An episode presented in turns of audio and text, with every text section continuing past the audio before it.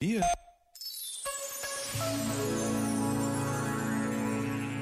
Sobre o modo inovador com que o Papa comunica e que se revela na sua última encíclica, escreveu Giuseppe Savagnoni. É precisamente isto que o Papa Francisco procurou fazer: mostrar que a Igreja tem alguma coisa a dizer ao mundo contemporâneo, não em termos confessionais, mas para responder a um problema que está diante dos olhos de todos, crentes e não crentes, evidenciando que a fraternidade, central na mensagem cristã, é também um valor humano e que um mundo que não a conhece, como o nosso, é desumano. É um desafio.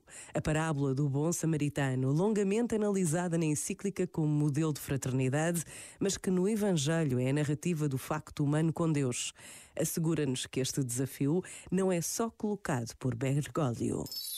Este momento está disponível em podcast no site e na app da RFM. RFM. tempo para quebra apenas a distância de sentir.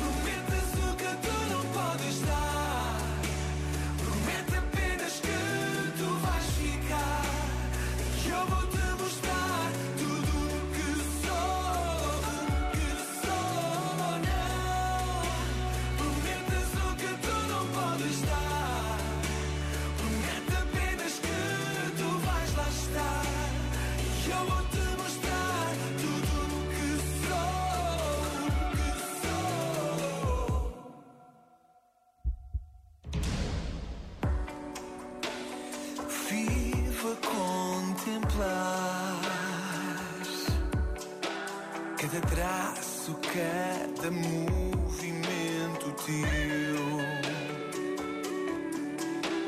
A luz, a luz que transporto em mim ilumina a alma, o brilho dentro de